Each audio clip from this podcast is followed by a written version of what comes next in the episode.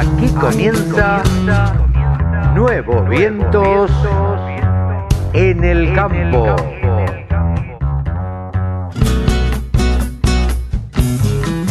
Hola, hola, hola, hola, ¿cómo les va? Buenos días, buenas tardes, buenas noches. ¿Cómo andan mis amigos? Aquí nos encontramos en Nuevos Vientos. En el campo, Carlitos. Sí, con Sebanini del otro lado de la línea y preparándonos para preparándonos para votar. Preparándonos una vez más para votar, claro que sí. Gracias Una a Dios. Gracias a Dios preparándonos para votar. Con un programón por delante, por supuesto, de hoy sábado, que estamos grabando el viernes. Esto es bueno decirlo porque algún comentario se puede colar eh, por ahí. Eh, vamos a tener, te cuento, Cevita. más. Sí, Pablo Adriani nos va a hablar de los mercados. Lo que sabe este hombre de mercados, mamita. A mí me asombra, me asombra lo que aprendo a esta edad de, los mercados que. eh, lo que cuenta sobre mercados. Y las cosas que tiene en cuenta y lo que analiza de los mercados. Con Javi Lauría vamos a hablar de ovinos, por supuesto. Hay muchas novedades. Y vamos a hablar de, de perros cuidadores de ovejas.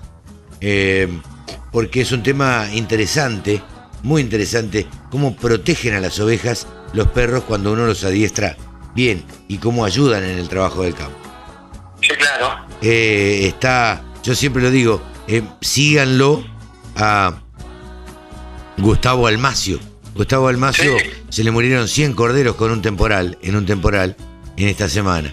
Eh, pero Bueno, salvó en el diario La Nación o en Infobae, no me acuerdo. en La Nación una nota de Marianita. Reinque, una Sí, muy buena. Marianita Rein. Sí. Excelente nota, excelente, Excelente. nota.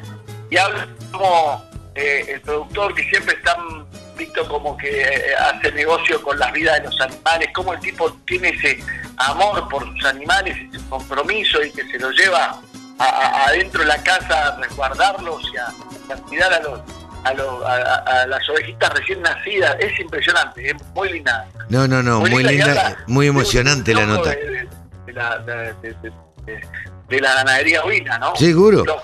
Seguro. Y es impresionante la fuerza que está tomando la ganadería ovina en la Argentina. Vamos a hablar con, con Néstor Sestari. Néstor Sestari, eh, saben ustedes que es un dirigente, bueno, sabrás vos también, Sevita, que es un dirigente muy andariego, muy curioso, anda por todos lados, le gusta hablar. Y casualmente salió el otro día un informe de la Bolsa de Cereales de Córdoba, donde hablaba del incremento en las ventas de maquinaria agrícola. Entonces, bueno, ellos están propugnando siempre por la maquinaria agrícola nacional, porque ellos representan a la Cámara Argentina de Fabricantes de Maquinaria Agrícola.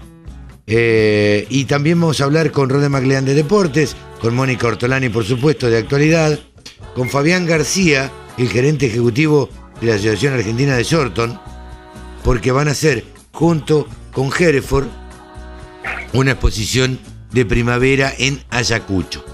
Eh, y lindo, bueno, para ir a ver, lindo para ir a, visitarla. porque va a ser Lindo presencial y online. Eh, presencial y por streaming. Y de las dos maneras. Los remates fundamentalmente se hacen por streaming. Hoy en día la moda prácticamente es hacer los remates por streaming y el resultado que dan es muy bueno porque compra gente de cualquier parte del país eh, sin tener que trasladarse. eso, es, eso es uno de los beneficios, de los tantos beneficios que ha demostrado el streaming que existe y, y, y hay que, que empezar a ponerlo en valor. Eso no hay que perderlo cuando se termine todo esto. No, no, no, sin duda. Yo creo que algo que no, no garantiza es una de las grandes cosas que van a quedar. La- el- lo- lo- los cursos de comunicación acelerado que hemos tomado en esta pandemia no tienen ni nombre. Y la verdad, En el tiempo, en el tiempo, Carlitos, que antes nos descansábamos y nos poníamos a mirar media hora los Simpsons. Pero claro. Ese tiempito, agarrás y te sentás y estás 40 minutos frente al streaming y tenés un cursito, una, un- un- Una charla que da alguien, una Sí, sí, sí. capacitación, y bajás la computadora y seguís con tu vida en tu casa. Eso hay que, hay que potenciarlo y hay que seguir usándolo, no hay que perderlo. Obvio que extrañamos la presencialidad, obvio que queremos ir al Congreso a presencial, obvio que queremos ir a Expoagro presencial este, y, y ir a eventos a forma presenciales porque también está la parte social de todo esto. pero claro ¿no? que sí, claro. Y vamos a hablar eh, también con David Lacroce, que es un productor agropecuario con mucha participación en el gobierno anterior. Eh, él es muy crítico de este gobierno, es lógico. Y, y bueno, y nos va a contar y nos va a dar su visión de la ganadería eh, en el día de- en, en estos tiempos. Así que un programa bastante completito, muy variado y bastante picante. Sí, sin duda, sin duda, porque además hay este, opiniones eh, de, de personas sobre, sobre la realidad actual, no solamente datos, sino un poco de, de comentarios este, de los que están en, en- en- en la cancha, ¿no? Totalmente. Y, y esto, todo esto, previo a las elecciones de mañana. Absolutamente. Así que bueno. De pasado, Sí. recordemos que estamos en viernes. Sí, claro, estamos grabando vos, las elecciones de- cosa que esto está grabado. Las elecciones del domingo, vamos a decirlo así. Que estas pasos van a ser una muestra chiquitita de lo que puede llegar a ser noviembre, el 14 de noviembre. Así que ¿Qué piensa usted de las paso como paso? Dígame una cosa, Camilo. eh, la verdad es que me parece que es un gasto innecesario. Eh, vamos, estamos, estamos igual, no hace falta de extenderse mucho. Claro, me No parece que solamente es un gasto innecesario, sino que es una, es una medición térmica de lo que está pasando, eh, que a veces puede jugar en contra. Ya pasó en la paso de 2019, ¿no? Totalmente, Este, y me parece- se disparó el dólar y una cantidad de cosas. como encuesta me parece carísima. Me parece una encuesta cara. Parece- Carísima, pero además tiene una repercusión en, en el medio, en general, que es mala. Eh, eh, en este momento prepaso están subiendo, está subiendo el dólar por, por- porque es la, la- la térmica de- del mercado. Y, y el lunes, el lunes mm, siguiente, el próximo lunes, vamos a, a tener seguramente unos mercados que abran de determinada manera en función de los resultados de las pasos. Absolutamente, y algunos algunos especialistas del mercado financiero hablan de, según de todas las pasos, que se puede ir muy para arriba las acciones argentinas, Bueno, pero muy para arriba. habrá que ver, habrá que esperar y ver cómo, cómo salen estas pasos y bueno, y por supuesto, y esto va a ser lamentablemente de acá hasta noviembre va a haber como un impas, ¿viste? Porque nadie va a ¿quién- querer ¿Quién hacer se beneficia con todo esto? nadie, Carlos? pierden todos. ¿Usted? ¿Yo, los camioneros? ¿El señor de la garita de seguridad? No. Se benefician los que tienen plata Claro. y pueden hacer jugar en esta timba. Que si uno tiene guita, en esta timba agarra y dice, che, vamos a ponerle, porque parece que se van las acciones a la goma, le ponemos plata. No, o no, no, la sacamos, compramos dólares. Por supuesto, o apuesto a perdedor, claro, que también es una posibilidad. claro. Claro Bueno, Cevita, si te parece, arrancamos. Sí, amigo, vamos adelante con este programa. Vamos.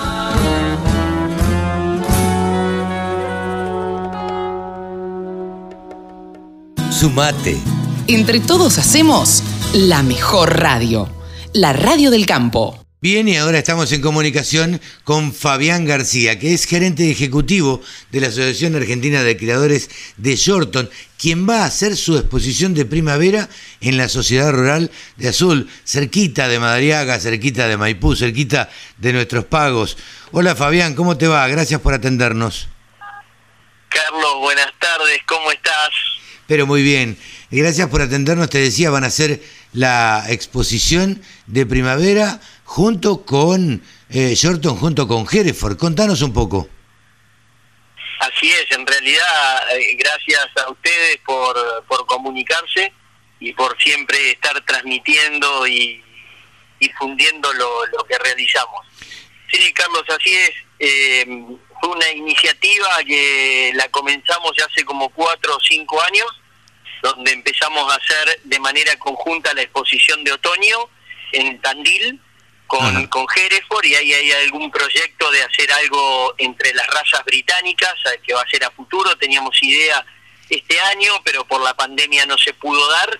Eh, lo pensamos trabajar a futuro, pero concretamente este, este año en Tandil, del 16 al 20 de septiembre, vamos a hacer nuestras exposiciones nacionales de Hereford y de Angus eh, en el ámbito de la Sociedad Rural de Azul. Bien, eh, este certamen de alguna manera, eh, a ver, va a tener una participación distinta, eh, mejor, mayor, menor. ¿Cómo lo ves vos? Eh, teniendo en cuenta la pandemia, digo, no sé si esto va a afectar en algo. Mira, eh, yo creo que es, es un poco raro lo que te voy a decir, pero creo que en este sentido, en esta exposición, la pandemia la, la ha mejorado. Claro. ¿Y en qué sentido? Eh, la, la, exposición va a ser eh, híbrido en cuanto a la presencia, va a ser presencia física, la gente va a poder participar de la misma y, y también se va a transmitir por streaming.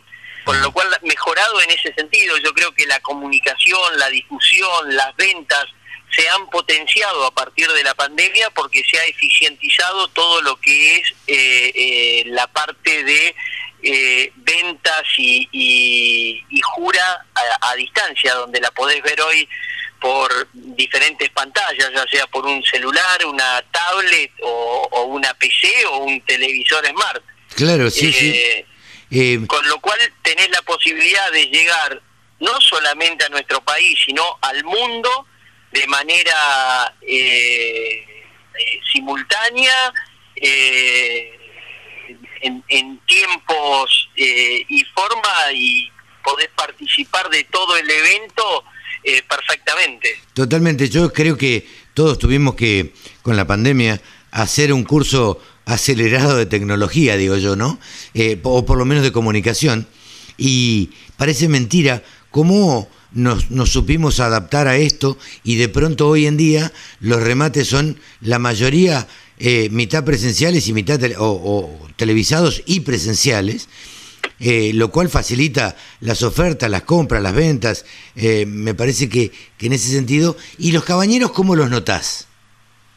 Mirá, se han adaptado rápidamente a, a, esta, a estas nuevas modalidades o a estas nuevas tecnologías. Yo hace 15 días nosotros tuvimos un remate en Saliqueló, uh -huh. eh, donde había más de 100 reproductores Yorton, eh, era presencial y, y, por streaming, y en el lugar, en el, a 20 kilómetros de Saliqueló, en el campo, fue el remate, encerraron la hacienda en, en, en la cabaña, y en el remate había 30 personas, un poco te daba un poco de temor, te asustaba porque decís con 30 personas hacer un remate de, de esta de esta característica, de esta dimensión, salió perfectamente, compró gente desde de, de, el norte de Santa Fe hasta Neuquén, la verdad que es un cambio brutal, pero por una necesidad comercial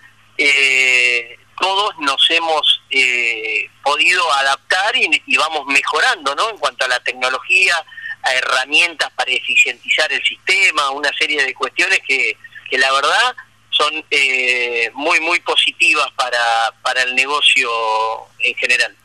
Así es. Bueno, eh, Fabián, del 16 al 20 entonces, la Asociación Argentina de Creadores de Hereford y la Asociación Argentina de Creadores de Shorton van a hacer su exposición de primavera en las instalaciones de la Sociedad Rural de Azul en la provincia de Buenos Aires. Fabián, te agradecemos este contacto con la Radio del Campo y como siempre a, a disposición, ¿no? Muchísimas gracias, Carlitos. Te, te, te, eh, rápidamente te, te comento el cronograma. El sábado 18 a partir de las 10 de la mañana van a ser las juras de clasificación, por la, mina, por la mañana los lotes Ajá. y por la tarde los reproductores individuales y el lunes 20 a partir de las 11 del mediodía van a ser las ventas eh, que ya las vamos a estar difundiendo. Los canales se van a difundir por eh, Facebook y por YouTube de cada una de, de las, las redes de cada una de las asociaciones.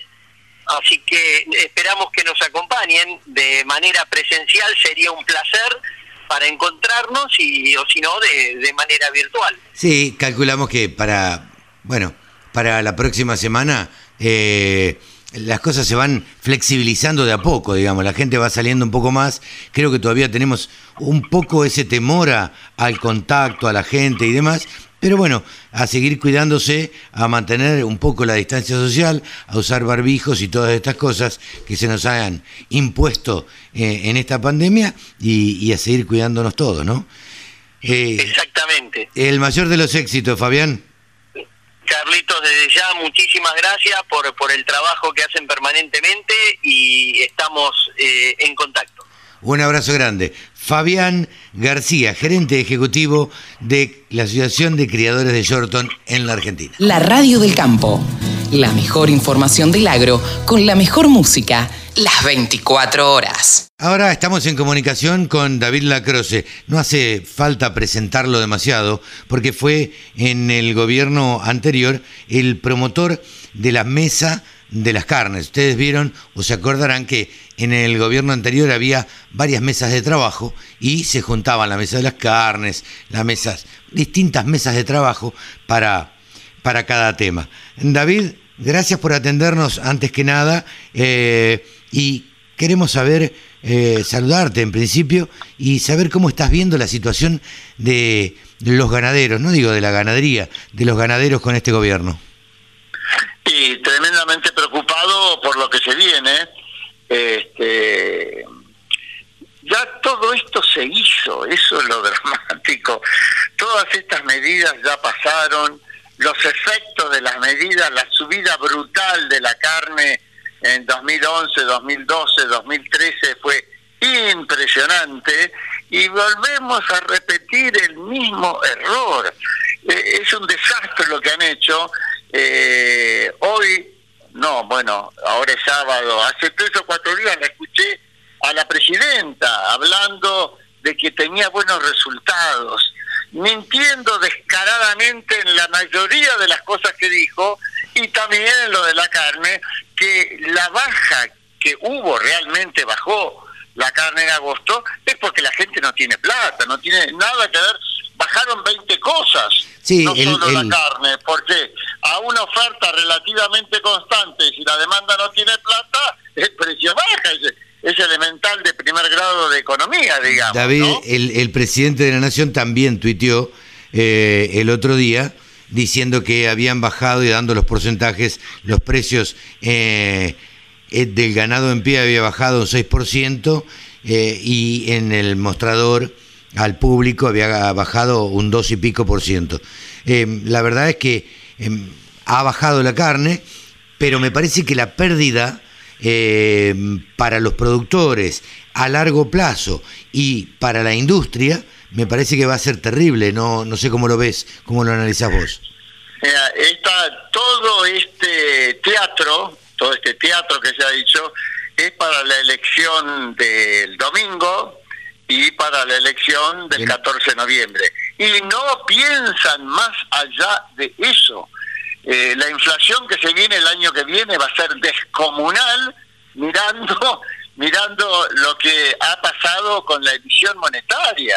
Tenemos cuatro, hablan de la deuda de Macri y, y son cuatro años de Macri, vamos a tener 16 años K cuando termine su gobierno en el 23. De los de, de los 22 a- de los 23 años 17 son K y cuatro son de Macri y le achacan todo a Macri, pero porfa, Macri se habrá equivocado, hizo equivocaciones, pero acá vamos a pagar este pato, lo vamos a pagar en el 23 y en el 24. Me encantaría que se pagara antes, no sé si se va a pagar antes porque la ganadería tiene un ciclo más largo y la gente que no va a ampliar su rodeo, la gente que va a liquidar parte de sus madres porque no tiene rentabilidad, porque de hecho va a bajar todo, eh, bueno, va, sus efectos van a pasar más adelante. Sí, claro. Lo eh, que es dramático es que estamos comiendo la sopa con tenedor, porque no nos pueden dar más sopa. Se arruina Brasil, se agarra vaca loca en Brasil.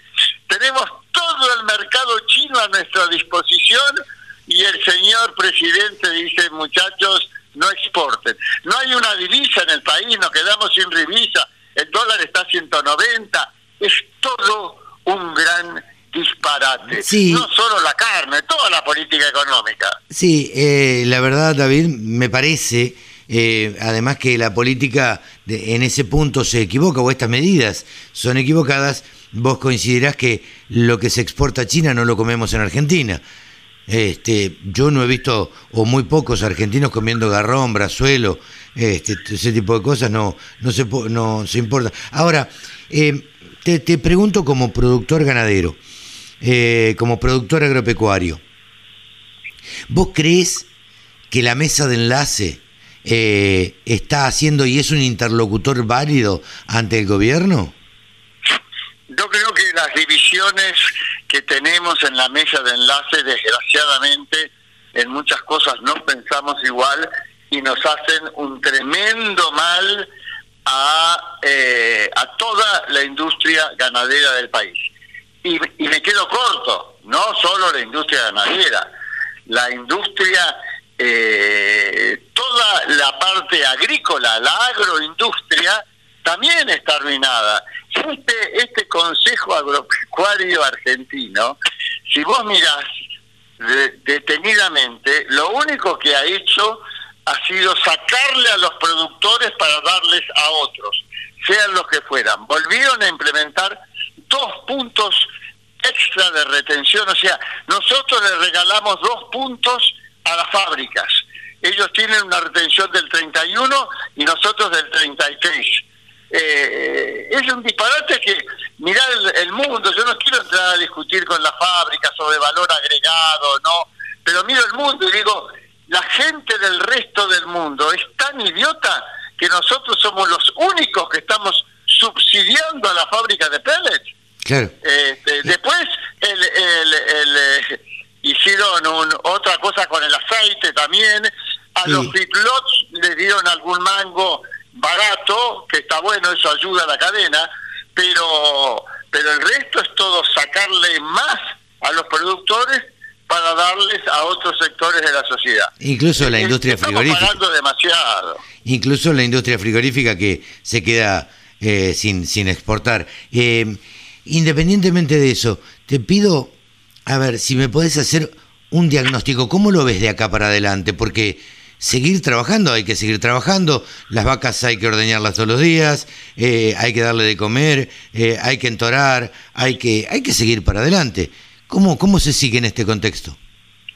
Y vamos a seguir yendo no para adelante, como vos me decís, sino para atrás. Se va a ir reduciendo los rodeos en la medida o no aumentando en la medida que baje la rentabilidad, eh, qué sé yo, los pactos de anestro que cuestan, se van a reducir los pactos de anestro, por lo cuanto se van a, a reducir los índices de preñez, todo va a ir un poquito, espero que no mucho, en decadencia de acuerdo a cómo incida o siga incidiendo este disparate de cortar las exportaciones eh, en, la industria, en, los productores, más que todos los productores, porque la industria frigorífica va a tener otras suertes. ¿Cuál es la suerte de la industria frigorífica? Y que Brasil quedó liquidado, o sea que ahora no tiene eh, proveedores de carne china. ¿Qué va a pasar si no tiene proveedores de carne? Inclusive cuando llega el año lunar, la fiesta lunar china, que yo, va a subir el precio, va a volver a subir el precio en China. Entonces, aunque aunque lo que faenen sea menor y un poco van a compensar por el precio, pero de suerte, de suerte porque para así tuvo vaca loca. Si no, estaban igual de bromados que la otra parte de los eslabones de la cadena, que la producción en, en cría y en invernada, ¿no? Eh, David, ¿cómo crees que se sale de esto? Con votando. De esto se sale votando. Tenemos que ir todos a votar. No tienen que lograr la mayoría en, en el Consejo de Magistratura, que sería lo que harían inmediatamente si vuelven si llegan a tener esos siete diputados que les faltan para el quórum, sería ideal sacarles el quórum de senadores. Esto se arregla de una sola manera en democracia, votando. Tenemos que ir todos a votar y de cualquier manera la vamos a parir, no hay vuelta de hoja, porque la, la Argentina cayó mucho, mucho. De esta salimos con sangre, esfuerzo, meter la cultura del laburo de nuevo, los planes asistenciales se van a tener que reducir porque la maquinita no, no, funciona eternamente. Eternamente no, funciona. Y si funciona, genera una inflación de la gran flauta. Por eso digo, por eso digo que no funciona, exactamente como vos decís. Eh, David, te agradezco muchísimo por ser tan claro y tan contundente en, en tus palabras. Muy amable. No, al contrario, abrazo a vos. Un abrazo grande. David Lacroce productor agropecuario e integrante del gobierno anterior y generador casi de la Mesa de las Carnes. Exposiciones, muestras, rurales, novedades. Toda la información en laradiodelcampo.com. Javier Lauría es uno de los periodistas que se ha dedicado a estudiar, a investigar y a contarnos las cosas, todo lo que tiene que ver con ovinos. Y por estos tiempos, bueno, en la radio del campo, medio como que lo hemos adoptado nosotros. Hola Javi, ¿cómo te va? Carlitos, qué placer saludarte. ¿Cómo andás? Bien, bien, bien, por suerte, trabajando con salud y, y con ganas de hablar de, de ovinos. Vos sabés que todas las semanas acá en la radio del campo, Nuevos Vientos en el Campo, eh, tratamos de tener estas charlas con vos para interesarnos más y para que nos cuentes y para aprender más sobre, sobre ovinos. Eh, sin duda, toda la, la, la, información se lo lleva eh, esta exposición que va, que va a haber eh, ahora en estos días, pero independientemente de la exposición esta, que al final seguramente charlaremos, hay un tema que siempre, siempre es recurrente y a los, eh, a los oyentes siempre les atrae y son los perros protectores. ¿Cómo son estos perros? A ver, ¿qué características tienen, Javi? Contanos un poco de esto. Qué placer contar este tema. A mí me encanta el tema de los perros porque hay dos, dos, dos tipos de perros de los que se habla, los protectores y los arrieros. Eh, los arrieros son los que acompañan, los border collie, los kelpie, pero hoy vamos a hablar de los protectores, que son los que protegen la majada, y más por estos días, porque estamos en plena época de apariciones de algunas razas, te diría que una cantidad importante de razas ya están en plena época de aparición. Encima tuvimos un temporal fuerte esta semana que pasó y eso es complicado. Por un lado, por el tema de la hipotermia.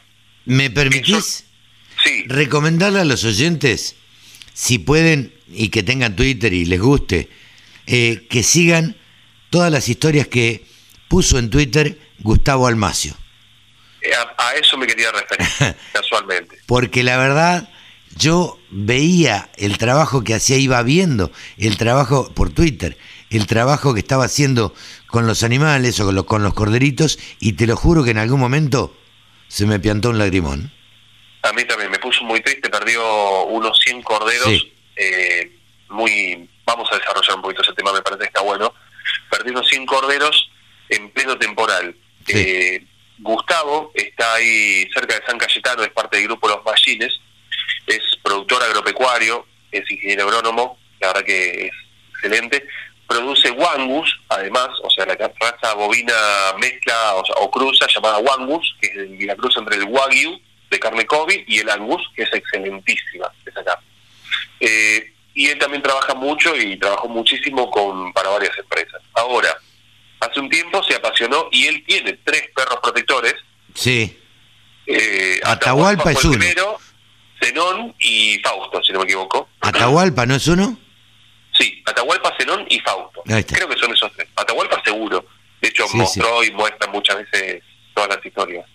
Lo que le sucedió a Gustavo es que le agarró el temporal en plena época de aparición claro. y no llegó a controlarlo porque no tenía ningún reparo no tenía muchos reparos y lo que hizo fue para tratar de apaciguar los efectos del viento, eh, fue tratar de acomodar los rollos, esos rollos que tienen dos metros de altura, de diferentes pasturas, para tratar de generar un reparo sin techo, con lo que podía. Porque aparte tiene eh, 600, 700 madres, ahora no, no, no, recuerdo el número exacto, pero tiene una cantidad importante. Eh, entonces, lo que sucedió fue que muchos por hipotermia le fueron muriendo, él recuperó todos los que pudo, se los llevó a la casa, los primero los, los puso en, en la tina, en la bañera con agua caliente para que le diera un shock de calor y después los mantuvo sobre cuero para aislar del frío del piso y tapados con frazadas frente a una estufa económica, como se le llama, que básicamente es la, o cocina económica, la que cocina. es la estufa cocina. La cocina leña.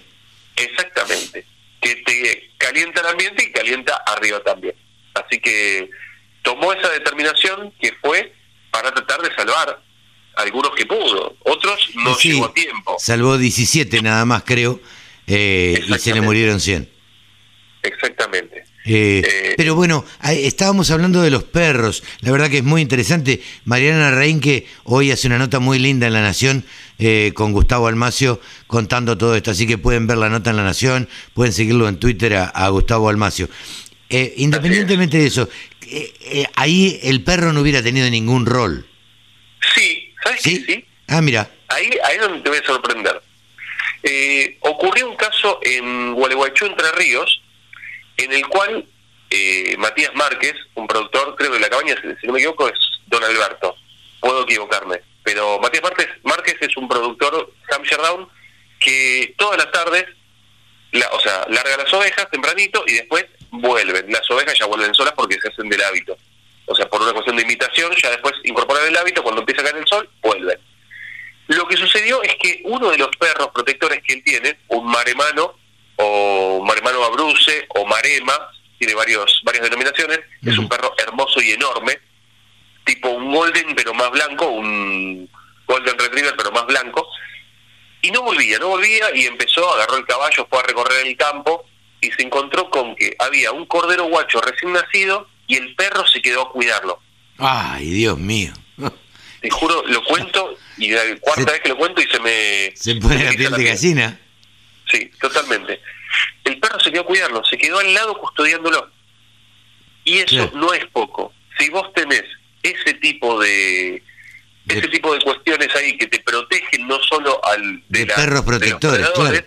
claro, tenés ese perro que tomó, eh, en ese caso creo, casi, casi, casi seguro que era una hembra que tomó actitud materna de Claro. cuidarlo. Claro, claro, claro. Eh, y eso es una de las tantas virtudes de los perros protectores. En otros casos, también tenés los perros protectores que te defienden de predadores. ¿Pero de qué manera? Y acá sí vamos a hablar, profundar, profundizar sobre este tema. Te protegen de amenazas, pero no salen a defender. ¿Por qué? Porque son tan imponentes que ya los, o sea, las amenazas no suelen acercarse. Directamente los ahuyentan. Cuando hablamos de amenazas, hablamos de pumas. eh, Hablamos de pumas, de caranchos, de, Claro. de perros salvajes o asilvestrados o perros cimarrones, Ujú. hablamos de peludos, hablamos de una variedad importante, inclusive predadores de dos patas. de dos patas. Es decir, claro, los hombres, la Ah, gente que se bueno, sí, sí. a, robarse un cordero o una oveja, son muchas las pérdidas Claro. Que se producen en esos casos. Eh, así que... mm, Mirá qué eso interesante. es la función. Ahora, hasta ahí está hermoso, buenísima la teoría, es excelente porque bueno, me protege y demás.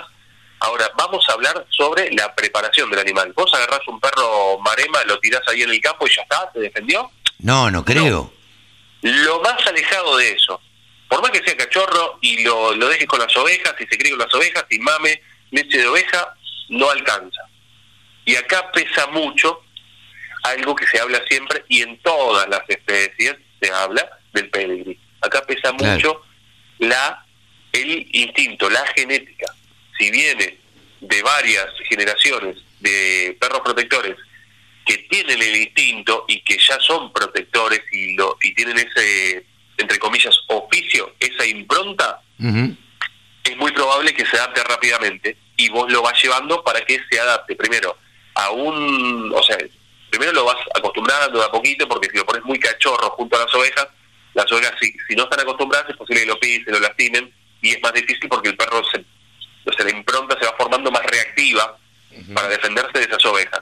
Entonces, de a poquito con las ovejas más mansas, con tres o cuatro las pones en el corral, cachorro, sí, capaz que puede hacer lo que mames, si ya viene con una genética que acompaña, muchísimo mejor, y lo vas acostumbrando. Al tiempo, agregás un par de ovejas más y vas ampliando hasta que cuando ya estás cerca de, de los seis meses, pasando los seis meses, acercándose al año, ya lo pones con toda la majada. Claro. Entonces ahí ya se acostumbran las ovejas, de a poquito se van acostumbrando y el perro también se acostumbra a todos. Y es importante que el perro reconozca también y esté cerca de los nacimientos, pero que los reconozca y no que resulte un para el perro un forastero ese cordero con ese olf- con ese aroma nuevo. Ajá. distinto. Ah, mira. Llegando a poder adaptarlo, ese perro termina ayudando en los partos de alguna forma, no es que va a, va a llevar a sacar al cordero, pero o ladra para avisarle al, Sí, al patrón. amo, o eh, está le empieza a lamer la placenta, está ahí cerquita, le- o sea, acompaña mucho y la oveja está más tranquila porque ya está acostumbrada a la presencia del perro y el perro cuida de otra de las grandes problemáticas y por eso es bueno hablarlo en estos días, que es los no los carachos, los peludos o otro tipo u otro tipo de depredadores que atacan y se llaman los corderos recién nacidos. Los corderos en los primeros dos o tres días son totalmente vulnerables, todavía quizás mamar un poco calostro o nada, los peludos están al acecho, aparte las apariciones se suelen dar por la noche y eso es lo que le da más complejidad. Claro, no, no podés controlar, porque además es imposible, están desparramadas en un potrero. Exactamente. Por eso también se habla y se recomienda cuando es época de aparición encerrar a las, a las ovejas preñadas y vos ya tenés un control. Si no lo tenés todavía, me parece que tenés que dar el paso siguiente a controlar y saber cuándo, es- la época de aparición de tus ovejas. Entonces, ahí las encerras y las tenés en corrales, si querés utilizar la metodología de cama profunda que se utiliza mucho en porcinos, para tener ya más cuidado sobre cada oveja y su aparición. Sí, Y más control. reducir. Más control. Exactamente. Claro. De esa forma reducís el, el riesgo de pérdidas y todo lo que se llama las pérdidas perinatales, que se dan en los primeros en las primeras 72 horas de los partos, de los nacimientos. Claro. Así que, volviendo al tema de los perros, vos lo largás, se va acostumbrando. Ahora, cuando el perro ya empieza a expresar todo su potencial? Entre el año y el año y medio. Ah, mira. Ahí ya empieza a expresar todo su potencial. Y vos ya ves un perro que te va a cuidar. Ahora, la otra pregunta que puede surgir. Che, ¿y cuántos perros por qué cantidad de ovejas? Claro, en el caso de. Gustavo tiene, eh, tiene tres perros para unas 600, 700 ovejas y la aparición de corderos. Se estima entre 3 y 5 animales por cada mil ovejas. Ajá. Ahí obviamente es dis- es discutible el número porque uno te va a decir 3, otro te va a decir, bueno, yo con un perro cuido las la 10.000 y, y otro te va a decir, yo para mil ovejas en un lugar de 20.000 hectáreas necesito... eh, No, claro. Depende de la extensión de Veinte. campo que tengas también. Digo, no solamente la cantidad de madres, eh, sino la extensión del campo que tiene. Porque el perro, si hay alguna limitante que tiene el perro, es la distancia. No puede recorrer 100 kilómetros eh, en un día, digamos, ¿no? Y el perro quizás, o sea, el perro probablemente recorra más que las ovejas, pero no, obviamente no va a estar, no tiene un oído biónico que te escucha a 100 kilómetros seguro, Claro. de casualidad. O sea, el Eh, perro lo que tiene, Es un tema realmente, realmente muy interesante el tema de los perros, los arrieros y los protectores. Es, es muy interesante Totalmente. cómo el rol que cumplen también, ¿no? Eh, es una herramienta tecnológica, como se le llama. totalmente, totalmente. Eh, Javi, ¿qué novedades tenés de Argentina Ovina? Viene todo muy encaminado. Se va a transmitir, se va a hacer el del 23 al 26 de septiembre en el predio ferial de la Rural. Eh, la semana que viene se van a alargar los links de acreditación para que puedan ir. No es abierta al público en general, sino más bien al público especializado o profesionales directamente, cabañeros, criadores. Eh, viene todo muy, muy encaminado. Ocho razas se van a presentar con la entrada el día jueves, juras sin los campeones, o sea, sin lo que sería el campeonato, el día viernes, y el sábado ahí tenés la definición de los grandes campeones, remate, y el domingo se va a hacer un, o sea, el remate específico de Hampshire Downs. Por estos días, eh, te cuento así un cortito, se estuvieron dando la rural de eh, Río Cuarto, Curuzú Cuatiá, Pergamino, eh, también está por estos días la de Jesús María, Bolívar, y me estaba olvidando una, por ahí, te la debo, Bueno, y, se viene la de Bahía Blanca también, por lo cual muchos van a ir ya con el pecho inflado, de hecho, entre otros... ya con alguna cucarda puesta. Sí, te lleva, o sea, esta vez te lo, te lo tiran te lo tiran ahí y te dicen, bueno, yo vine con siete cucardas. Claro, Fijate. sí, sí, sí. Fíjate qué vas a hacer. cabaña- claro. Claro. La cabaña de Constancia fue la que se llevó el gran campeón de Río Cuarto, que se hizo eh, con la raza Hampshire Down, que hizo la séptima nacional Hampshire Down, por lo cual es una, una exposición que le da esa jerarquía y ahí hubo ejemplares muy, muy buenos. Así hay varios, que la cabaña San Isidro se llevó la gran campeón hembra, eh, Después eh, Jorge Linares con Don Jerónimo se llevó el reservado gran campeón. Hubo varios que son ya conocidos.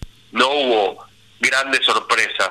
Hubo alguna que otra sorpresa, pero todavía no hubo grandes sorpresas. En esta exposición, que es un poquito más federal, seguramente vamos a traer interesantes sorpresas, entre otras de la raza Dorper que se va a estar presentando como raza oficialmente. Qué grande. El que cuenta todo esto es Javier Lauría, integrante del grupo Guarino. Vamos ahora a los precios de carne y de lana. Les cuento que esta semana se trabajó en los mercados de lana australianos con una oferta de 31.700 fardos, de los cuales se comercializó el 91%. Recordemos que al cierre del periodo anterior se habían inscrito para estos días 37.100 fardos. Si comparamos lo que es esta semana de la temporada 21-22 con la temporada 20-21, estamos hablando de una oferta de 40.000 fardos más en todo lo que es el acumulado hasta estos días. Si analizamos en cuanto a los valores, también estamos por encima respecto de esa semana. Y ahora, analizando un poco sobre la competencia que hubo en las subastas, hubo muchos compradores chinos, pero también muchos compradores de origen europeo, lo cual generó y provocó una, unas pujas picantes y bastante efusivas que no se observaban desde hace ya varios años. Eso le dio un clima distinto. En cuanto a lo que fue la primera jornada comercial, la plaza estuvo firme, luego la segunda jornada estuvo sostenida y eso de alguna forma dio valores resultantes como una oferta chica, pero ganancias grandes. Esto es lo que se refleja por estos días para lo que es el mercado australiano. Vamos a hablar de números ahora directamente para lo que es el sistema CIPIM. Previo, quiero contarles que en cuanto al mercado neozelandés, estamos hablando de una oferta eh, con 6.500 fardos en lo que fue la isla norte y de ahí se retiró el 17% de esta oferta. El mercado neozelandés estuvo a la baja.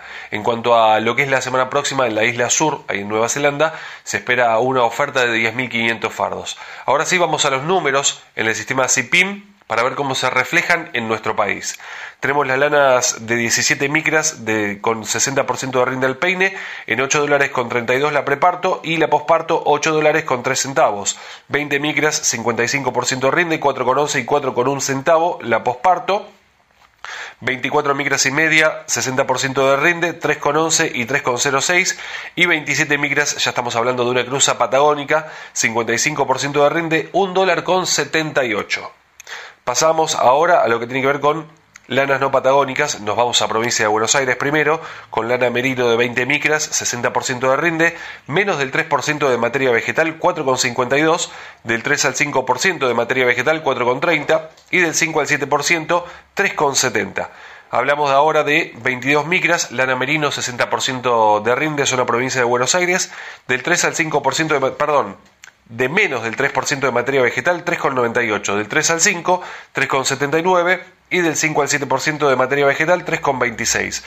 Seguimos en zona provincia de Buenos Aires, cambiemos de lanas, ahora estamos hablando de lana Corriel de 27 micras, 60% de rinde, 1 dólar con 84. 28 micras y media, lana Corriel también, pero en zona litoral, 68% de rinde, 1 dólar con 46 y 32 micras lana Romney, 60% de rinde, 94 centavos de dólar. Para la semana próxima se espera para lo que es el mercado australiano, con esta tendencia alcista, se espera una oferta de 38.500 fardos. En cuanto a la carne ovina en nuestro país, por ahora sin cambios, recordemos que estamos en plena época de pariciones. Esta semana en lo que es la región centro hubo muchas lluvias en algunos lugares temporales, lo cual perjudicó un poco lo que es eh, el periodo perinatal de estas pariciones y eh, provocó pérdidas en, dependiendo obviamente de la magnitud de la majada, provocó pérdidas considerables en muchos casos. En cuanto a lo que es la oferta, si hablamos de región Patagonia, en lo que es la región norte de Patagonia hay una oferta y hay una mejora en los valores que ya se evidenció hace un par de semanas y esto se viene notando y de alguna forma alienta. Pero si hablamos, ya nos vamos al sur y hablamos del polo cárnico argentino en cuanto a la carne ovina, en Santa Cruz hubo una sequía importante y es posible que merme la oferta respecto de lo que fue el año pasado y eso lo estaremos observando en las próximas semanas y por supuesto también los próximos meses. Hablamos de valores ahora en cuanto a lo que es región Patagonia. El adulto de 310 a 330 pesos el kilo, el cordero liviano 430 a 480, el pesado 380 y el refugo, esto es por cabeza tanto para faena como para invernada, 2.900 pesos, todo esto al productor sin IVA, puerta del frigorífico, es decir, a la carne. Cambiemos ahora a lo que es región pampeana y acá estamos hablando de eh, valores eh, que, que se reflejan de la siguiente manera el adulto 235 a 270, el cordero liviano 380 a 425, el pesado 310 a 355 y el refugo 130 a 165, todo esto al productor sin IVA, puerta del frigorífico, es decir, a la carne, al rinde, al gancho. Y para ir cerrando en este espacio, quiero invitarlos a sumarse a nuestro Instagram, arroba del sector ovinos. Así también nos pueden encontrar en YouTube como del sector com y por supuesto en ovinos.delsector.com con toda la información que estamos preparando para ustedes. Gracias por estar ahí del otro lado. Hasta la semana próxima. Todas las noticias, toda la información laradiodelcampo.com. Y ahora estamos en comunicación con Mónica Ortolani. Saben ustedes que cada 15 días tenemos la chance de conversar con Mónica, amablemente, casi, casi es como, como una madrina de la radio del campo. Entonces empezamos hace mucho tiempo a charlar cuando empezamos con esta idea de la radio del campo y con el programa Nuevos Vientos en el Campo. Y nos entusiasmó esto de que sea contadora y coach porque tiene dos miradas o una mirada, pero tratando de, ver dos cosas distintas o dándole una vuelta que a veces uno no le da. Hola Moni, ¿cómo estás? Hola Carlos, ¿cómo estás? Siempre tan grato estar con vos y tu audiencia soplando por nuevos vientos, que esa es la idea, ¿no? Que, nos refresque a todos. Ojalá, ojalá vengan vientos eh, nuevos y, y, bueno, y nos podamos todos refrescar con esa brisa. Pero nada, le cuento a la gente que Mónica es contadora, coach y titular de tonicaonline.com.ar. Es, eh, como se dice hoy, speaker, da charlas y da cursos también.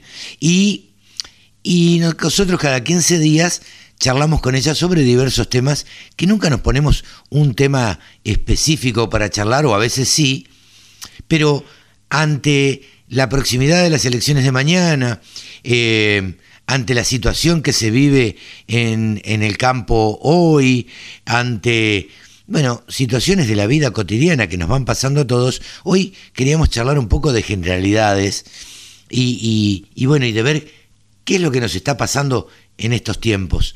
¿Vos cómo, cómo lo estás viendo, Moni? Bueno, un tema complejo, ¿no? Un tema complejo, eh, yo digo, si estamos viviendo esta realidad como sector y como sociedad, es quizás hora de preguntarnos qué es lo que no hicimos para llegar hasta aquí, ¿no? y, eh, y creo que también esto nos invita a, preguntarnos, a cuestionarnos eh, la necesidad de un rol más ciudadano, de participar más en las instituciones, eh, como sector eh, agropecuario y, en esta semana que es su día, ¿no? Y, el 8 de septiembre Día del Agricultor y de la Agricultura, eh, también de las mujeres rurales, ¿no? De las mujeres que también se dedican al campo. por ahí hablamos en, en masculino, pero sabemos que, que está, está incluida toda la sociedad. No quiero entrar en, ese juego. No, eh, pues es que ayer yo le pedí en estos días a mi hija que me diseñara algo para saludar a todos desde Nuevos Vientos Consultores, que es la, empresa madre, digamos, de, la radio del campo y la consultora, y me dijo, te hice algo inclusivo.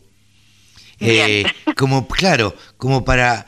Eh, y entonces le dije, hija, haces bien, porque hay muchas mujeres, y, le mandé el link de mujeres rurales para que, eh, nada, digamos, estén representados todos, porque el campo lo, lo hacemos todos digamos, desde los comunicadores, de los que nos toca este rol, hasta los que dan charlas como vos, a los, de los que hacen eh, eh, capacitaciones, eh, en fin, digo, todo lo que... En, en la cadena, ¿no? Y yo digo lo que sí, para que nosotros podamos estar hoy haciendo esto, se necesita de ese simple acto de tanto coraje, que es decidir sembrar cada semilla, ¿no? Porque hay que tener el coraje para endeudarse, porque la mayoría de los insumos se hacen endeudándose, ¿no? Y, y rezar para que llueva. Entonces, en esa simpleza, ¿no? del hombre eh, ahí con la naturaleza, ¿no? Implantando una semilla en la tierra,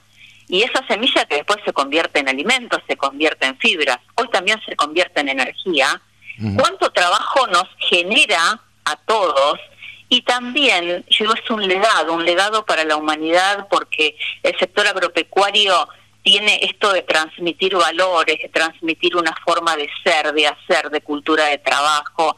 Así que yo, digamos, en, esta columna me gustaría agradecerles, decirles un gracias gigante a vos, que estás del otro lado escuchándonos, agradecerte ese acto tan simple de tanto coraje en cada semilla que clavas en la tierra. Así que bueno, un muy feliz día para, para todos los las mujeres y los hombres de nuestro querido campo y que en nuestro país no es tan simple, Carlos. No, no, no, mira, si hay una cosa que no es tan simple. Si hay una cosa que no es simple es ser productor agropecuario donde el mayor socio es el Estado, pero es socio en las ganancias, en las pérdidas nunca lo es. No, y sobre todo, ¿sabés qué, Carlos? El cambio en las reglas de juego. Porque no es solamente porque si vos sembraste, o sea, en cuántas campañas sembraste con un nivel de retenciones y después cuando se cosechaste terminó siendo otro. invertiste en ganadería eh, y, y, ahora el, el cierre de las exportaciones, cómo cambian los números del negocio, no solamente para el productor agropecuario, sino también para la cadena y algunos frigoríficos. Sin duda yo eh, creo que los frigoríficos exportadores, perdóname Moni, creo que los frigoríficos exportadores en este preciso momento, digamos, son los que más perdieron. Nosotros tenemos todas las de ganar, hasta vaca, digo, más cosas no se pueden dar, hasta vaca loca en Brasil, con lo cual Brasil no puede exportar. Eh, tenemos todo para exportar y el gobierno, por una cuestión ideológica, no, no permite la, la exportación. Digo, parece sí, sí de locos. Digo, nos, que, nos pegamos un tiro en el pie todos los días. Exactamente, y perdimos todos, Carlos, porque perdieron los frigoríficos, perdió la gente que se perdió más de 20.000 puestos de trabajo, perdí, perdimos el, perdió el consumidor porque encuentra la, carne más cara, eh, pierde el productor agropecuario que no le cierran los números porque esa vaca de descarte ya no, no la puede vender, que antes se la vendía a China, ahora no puede vendérsela. Entonces yo me acuerdo había dibujado, había dibujado una otra vez sopa claro con, nuestra querida Regordeta Mafalda, y ahora digo, más que sopas es un caldo de cultivo, ¿no? Porque en realidad perdimos todos y perdió toda la cadena.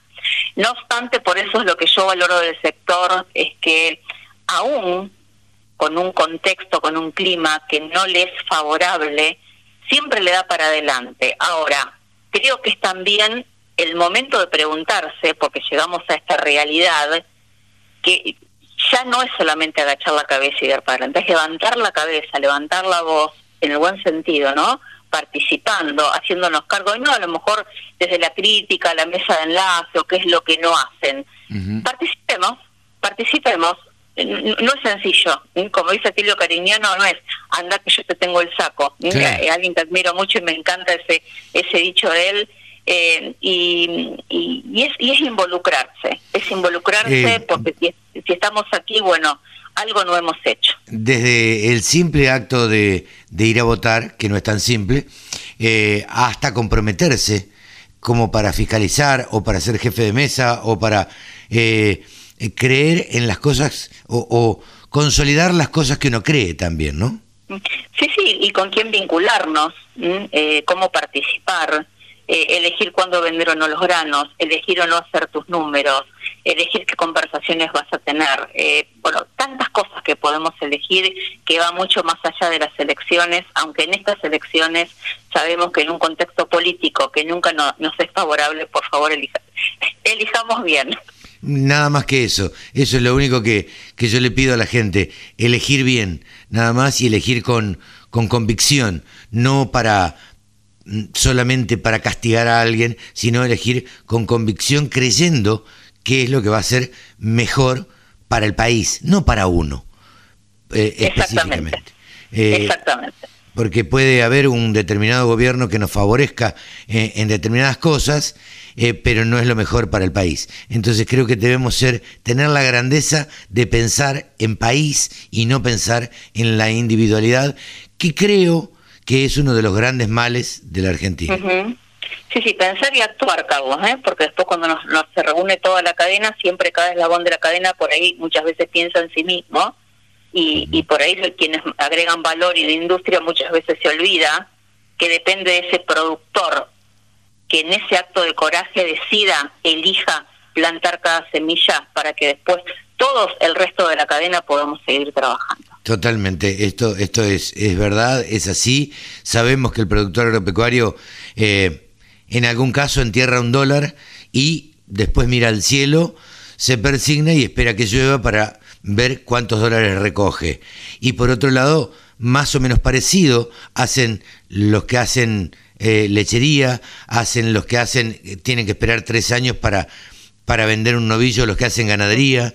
Entonces, es todo inversión, es todo inversión para ver si en algún momento se puede recuperar, con ganancias mínimas. Eh, pero bueno, eh, estas son las reglas del juego que nos toca jugar en estos tiempos y, esperemos que en algún momento cambie y nos demos cuenta eh, y se valore al productor agropecuario justo en la semana de, la agricultura, que se valore a los productores, ¿no? Así que bueno, nosotros desde nuestro rol, Carlos, eh, bueno, intentamos ser puente, intentamos comunicar, intentamos apoyar y también alentar. Así que bueno, un gran abrazo para todos. Gracias, Moni, como siempre. Un gran, gran abrazo para vos y esperemos que lo pases bien. En 15 días charlamos. Bárbaro, Carlos, muchísimas, muchísimas gracias, un gran abrazo. Saludos a toda la audiencia. Mónica Ortolani pasó en los micrófonos de la Radio del Campo. Mónica Ortolani es titular de toniconline.com.ar. Solo pensamos en agro. Desde la música hasta la información. Bajate la aplicación para escucharnos en tu celu. ¿Sabías que la producción ganadera argentina se hace de manera sustentable?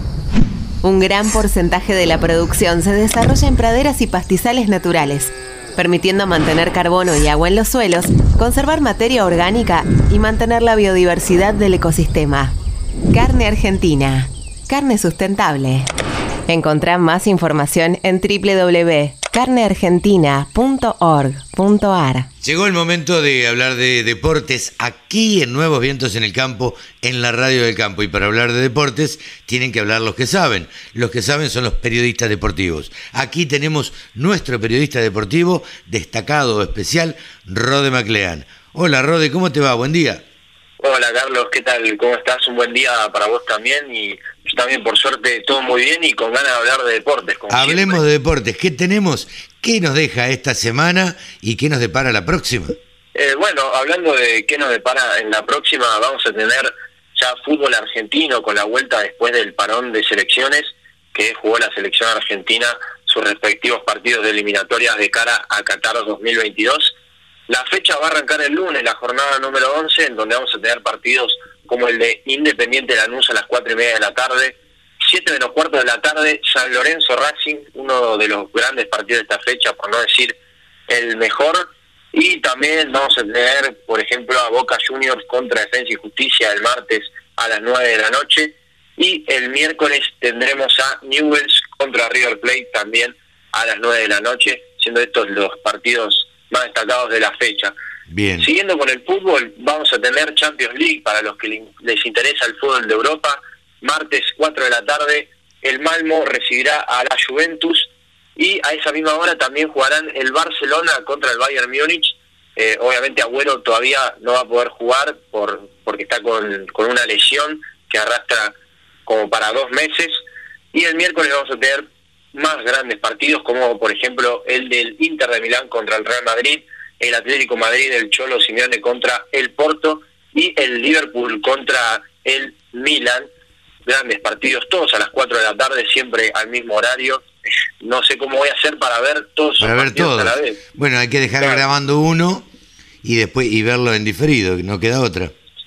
Sí, o muchos lo que hacen es ver tres pantallas a la vez, que bueno, eso es una locura. Nunca Sí, claro. de prestar atención a, a ninguno. Claro, no ves Sí. bien, no ves bien ninguno.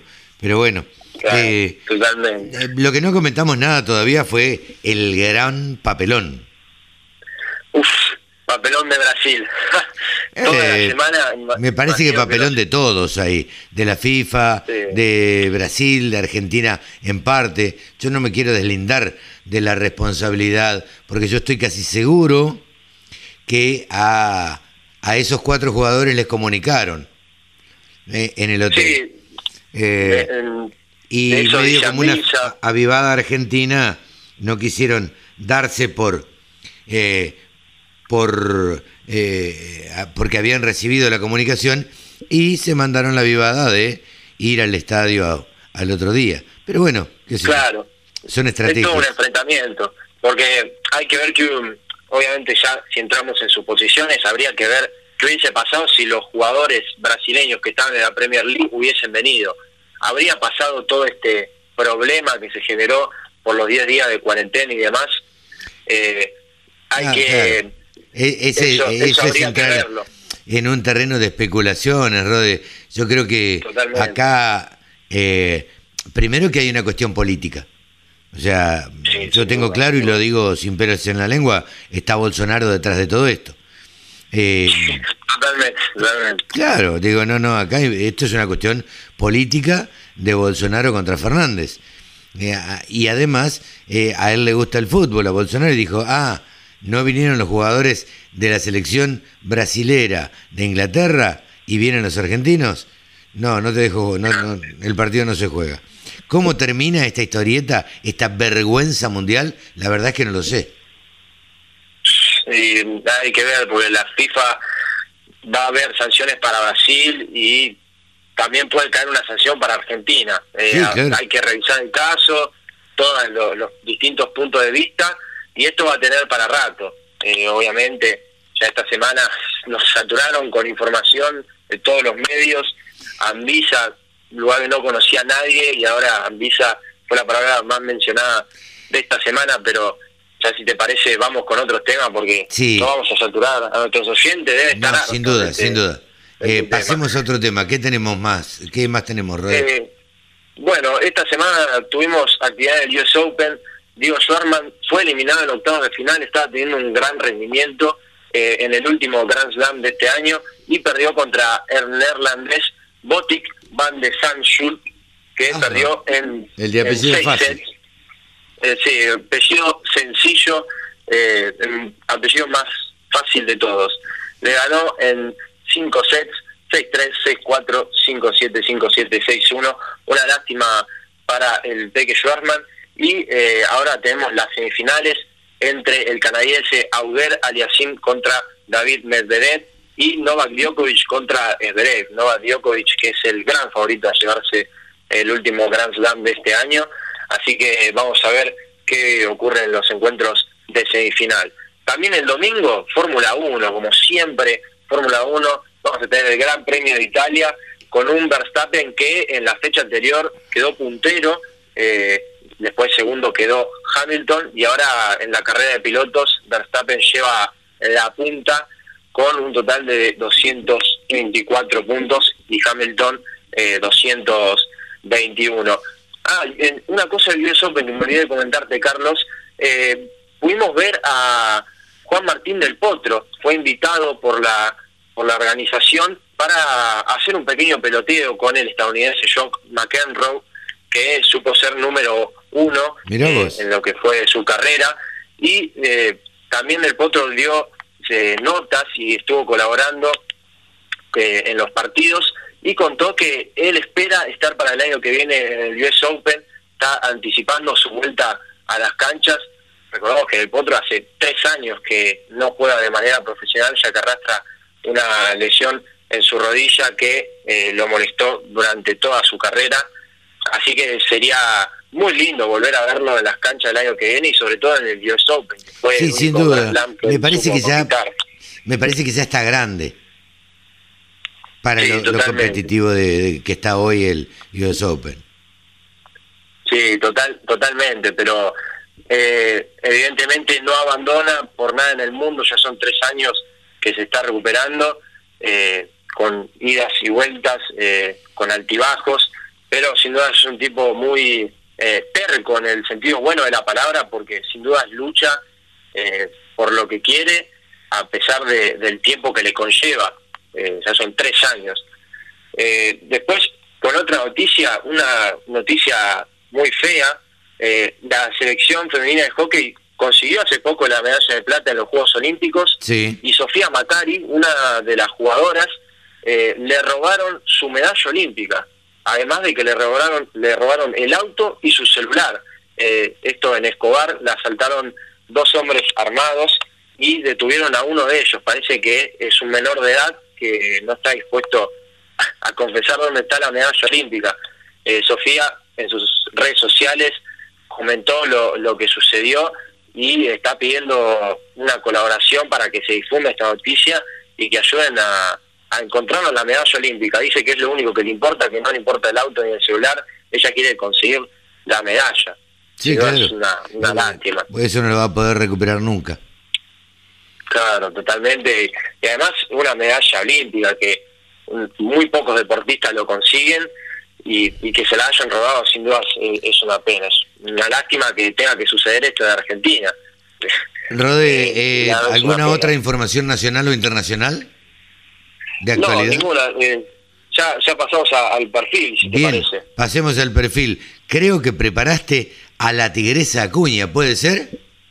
Exactamente. Vamos, contanos la A historia. la tigresa Marcela Acuña, que tuve oportunidad de hablar con ella el año pasado, una entrevista en un programa de radio que yo salía, y eh, la tigresa Acuña, que para quienes no sepan, una boxeadora histórica eh, femenina, que es un ejemplo para muchas mujeres, ya que fue la pionera eh, de lo que es el boxeo femenino en la Argentina.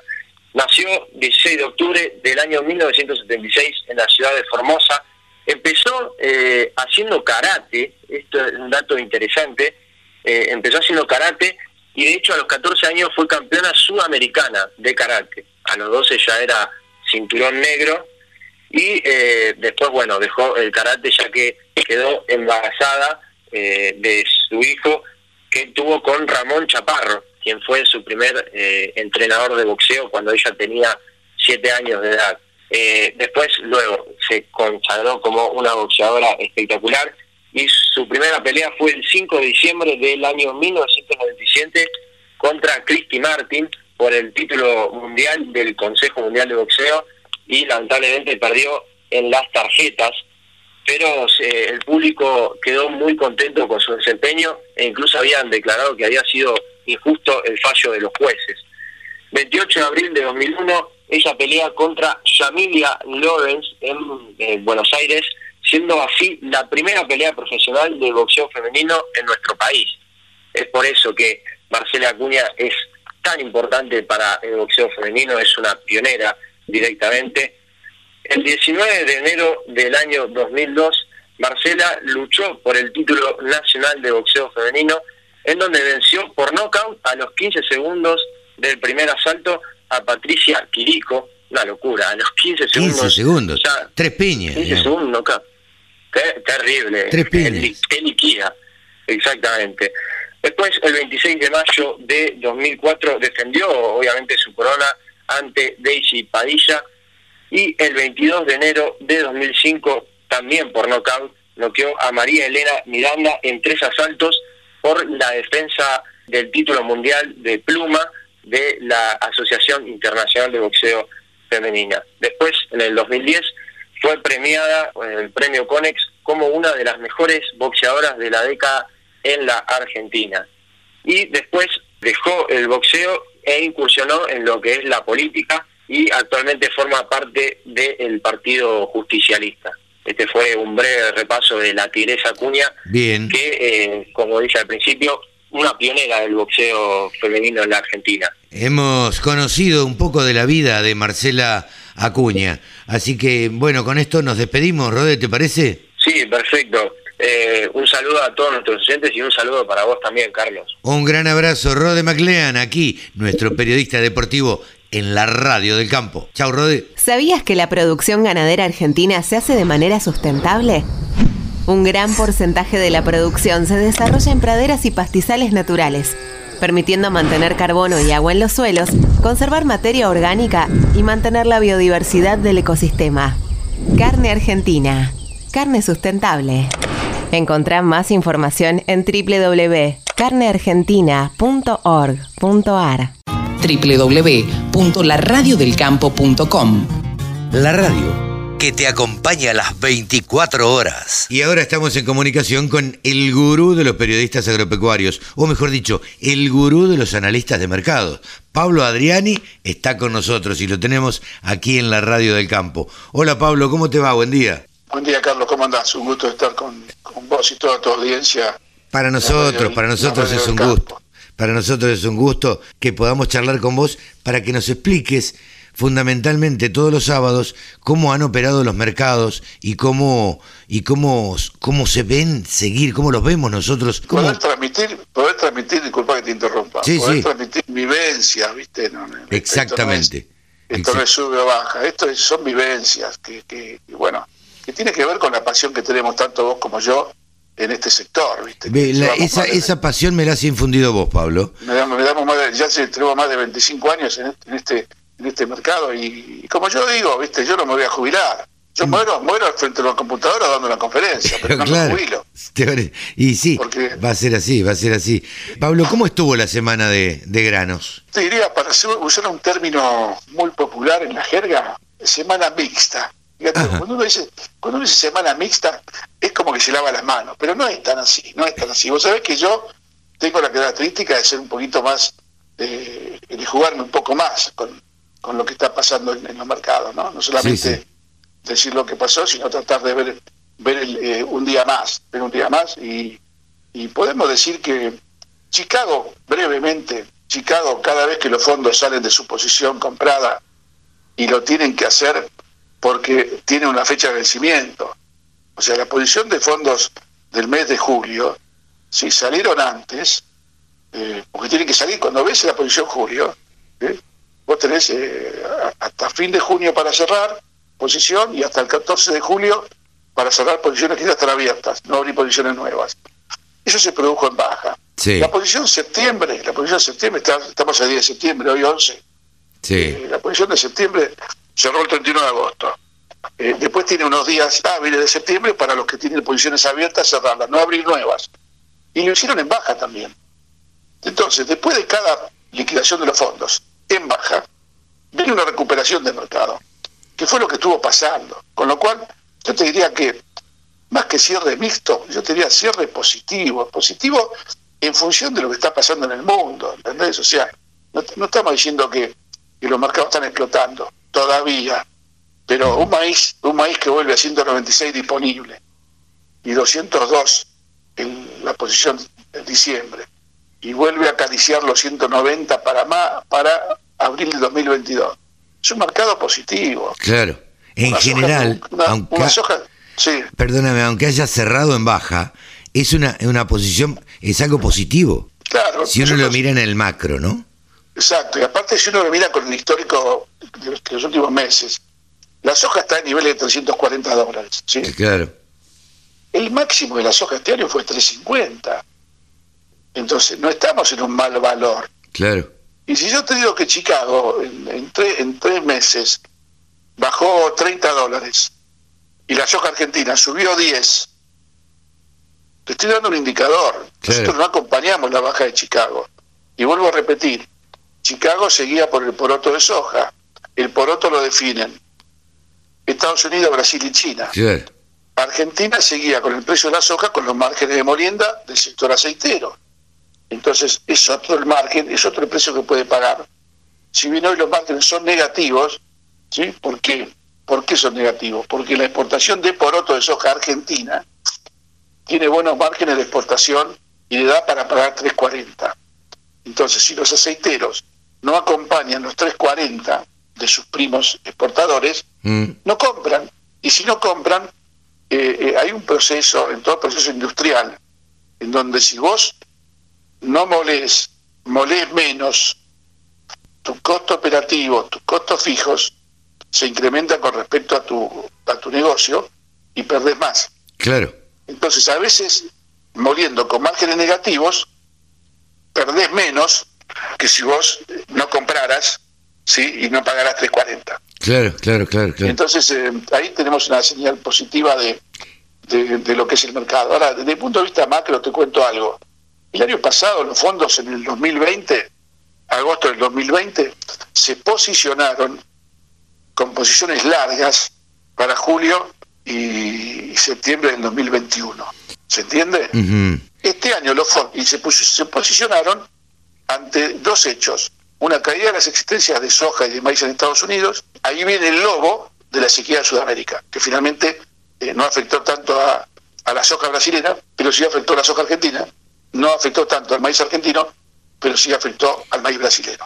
Eh, Ese, ese posicionamiento fue una posición de toma larga, de un año. claro. Los fondos ahora, y presten atención a esto, no están posicionados para julio, agosto del 22, están posicionados para están posicionados con posiciones largas a diciembre del 21. Bueno, la verdad, Pablo, en octubre te las voy a hacer estas preguntas, porque yo quiero que me expliques a ver si el mercado de Chicago, por el cual nosotros vivimos mirando para el norte, primero por la lluvia en el norte o el clima en el norte y el mercado de Chicago, si es totalmente operado por fondos, por ejemplo, sería una pregunta. No, ya te digo que no. Los fondos tienen una posición, un porcentaje determinado, que a veces no llega, no llega al 10, 15% de las posiciones superadas. Yo te lo voy a contestar el, el sábado que viene con, con precisiones numéricas y con volúmenes reales de lo que está pasando. Pero ¿por qué tiene tanta influencia? Sí, porque ese 10-15% de, de posicionamiento en el mercado eh, eh, es, es un poco el, el factor disruptivo del mercado. ¿no? Es el factor, el factor que no son del mercado, no son ni procesadores de soja, ni exportadores de soja, ni productores de soja, ni industriales de biodiesel. No, son fondos, son fondos de inversión nada más. Es una masa de plata que dice voy a comprar soja porque soy alcista. Sí, sí, Ahora, eh, después, el resto de los operadores del mercado, que son concretos, tenés a los productores, a los exportadores y a los industriales. Cuando un productor opera en Chicago, usualmente entra vendido, o sea, un productor vende su cosecha. Entonces vos tenés los productores americanos, los farmers americanos, que hoy pueden estar vendiendo soja eh, agosto del 22. Esa venta es genuina, ¿por qué? Porque tiene atrás de respaldo la soja que va a cosechar. Un exportador que es, es alcista compra esa soja futura porque sabe que la va a exportar. Ahora, un fondo de inversión, también llamado especuladores, no reciben ni entregan. Entonces, eh, pero es suficiente ese 10-15%. Hoy, por ejemplo, los fondos tienen 32 millones de toneladas de maíz en la cartera y 9 millones de toneladas de soja en la cartera. Puedo decir, uy, ¿cuánto? Sí, ¿cuánto? Lo que pasa es que los fondos tienen 32 millones de toneladas, pero el, el mercado negocia 800 millones. Eh, a veces pierden, pero vienen ganando, vienen ganando. ¿Por qué? Porque la entrada de, los fondos el año pasado coinc- coincidió con un elefante que nadie vio, que es China. Ah, no, claro. quiero, no quiero ser simplista, no quiero ser simplista, pero China el año pasado compró entre maíz, trigo, soja y arroz 40 millones de toneladas en, en el periodo de la cosecha del año pasado, contra 15 millones que compró el año pasado. Claro. ¿Se entiende? Sí, sí, sí. O sea, ese factor, que fue un elefante que nadie vio, es otro de los factores que tuvo incidencia en la suba de los precios. Entonces, la pregunta del millón, y es algo que yo voy a tener que analizar estas, estas semanas, es, ¿China compró porque quería recomponer existencias o porque tenía una demanda muy firme? O por las dos cosas. No te olvides que China tuvo el año pasado un, des- un desastre un desastre, un fenómeno natural que tuvo inundaciones y tormentas en todo el noreste de China, que están todas las provincias productoras de maíz, soja y arroz. Tuvo un desastre natural. Que todos sabemos que tuvo eh, grandes pérdidas, pero no, no se llegaron a cuantificar las pérdidas. Ahora, los chinos saben cuánto perdieron Sí, sí, claro.